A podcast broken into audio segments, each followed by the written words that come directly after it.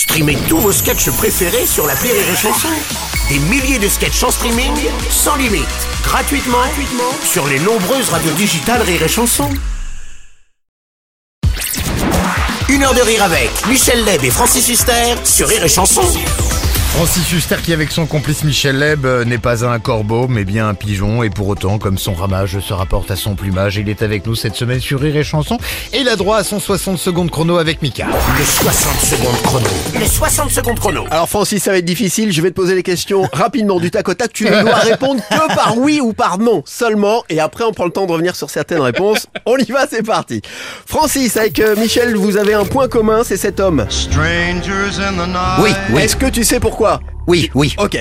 Francis, Michel, grand fan de jazz, a été directeur du Nice Jazz Festival. Est-ce que tu crois que c'est son côté hypochondriaque qui lui a fait choisir l'ancienne ville de Jacques Médecin? Non.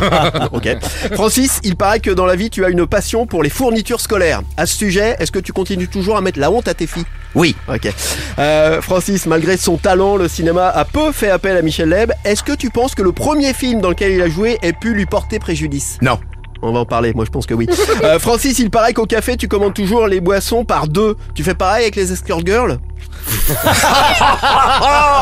Euh, oui et non. Francis, à une époque, les fans de Michel lui distribuaient des billets de 500. Est-ce que toi, ça t'est déjà arrivé? Non. Non. Et puis enfin, Francis, dans la pièce Les Pigeons avec Michel, vous incarnez deux acteurs un peu ratés. Est-ce qu'en vrai, tu as déjà toi eu l'impression d'en être un? Non Non. Putain, le mec, impressionnant. C'est Sinatra. On Ah ouais. commence par Sinatra. Michel a eu la chance de rencontrer Frank Sinatra grâce à Jacques Chirac il y a quelques années de ça. Et alors toi, ça, cette chanson, Strangers il paraît que tu ne cesses de la chanter à tes filles. Je, je ne cesse de la chanter parce que pour moi, euh, bien, il faut rendre euh, hommage évidemment à Claude François dès le départ, hein, c'est Ouais. comme d'habitude. Mais Paul Anka a fait une adaptation américaine extraordinaire.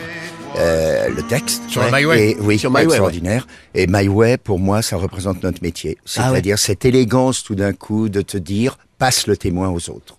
C'est joli, c'est joli. Michel, euh, Francis, pardon. Francis, euh, c'est lui, c'est donc son frère. les, les- Ah fournitures scolaires, c'est quoi ce truc? Tu as un toc avec les fournitures scolaires? Ah, complètement, complètement, on est d'accord. Je, complètement. Je, je, je vais dans un dans un Franprix ou un Carrefour, enfin un supermarché, et je vais pour chercher de- des des écrevisses, de de, du- de de quoi boire, des papiers toilettes et tout, et hop, je passe 20 minutes au rayon papeterie, et comme un con, je ressors avec des stylos, des scotch, Oui, euh, mais des fluos. peu importe le C'est moment de la rentrée scolaire. C'est une maladie Ah mentale. Ah oui, peu importe. Là, fou. bon, évidemment, c'est bien parce que c'est début octobre, alors bah oui, euh, on a l'impression que j'achète ça pour mes filles, filles. maintenant. Mais oui, mais je fais semblant d'acheter pour mes filles et j'achète pour moi. Est-ce que c'est vrai que ça t'est arrivé de les suivre dans un magasin où elles allaient elles-mêmes acheter leurs fournitures et de en douce en racheter derrière et venir à la caisse au même moment? oui, et de me faire engueuler. Eh ben oui. Euh, bien évidemment. Ah Ah mais non, non, mais alors faut dire la vérité, ça va très vite. C'est tout simplement que je ne peux apprendre mes textes qu'en bougeant. Oui. C'est-à-dire, soit je marche dans la rue, je monte et je redescends les Champs-Élysées, Ouais. soit je vais dans des trains. Mais sérieusement, je prends des allers-retours Ah ouais. bah, à Lille. Je fais des allers-retours en train, euh, euh, en apprenant mes textes. texte. Pourquoi? Je ne sais pas pourquoi. Je peux pas apprendre statique. Et, donc, et en plus, j'écris des milliers, des milliers, des milliers de, de fois le texte, le texte pour la respiration, Ah ouais, pour que la, la, la main fait la pensée et, et je m'arrête là. Sacrée D'accord. technique. Eh ben, donc, ouais, c'est, balèze. Tiens, alors, le, le premier titre du film de Michel, tu sais, c'était quoi son premier Mhm. film dans lequel il a joué? Bah, moi, j'ai vu un court métrage qu'a fait réaliser James Hutt où il était formidable d'ailleurs, euh, mais le premier titre, non, je ne sais ah, plus. c'est pour ça que je pense que ça lui a C'était apporté. quoi? Bah, Pourquoi? C'était un film qui s'appelait, écoute bien, Godfinger, où certaines chattes n'aiment pas le mou.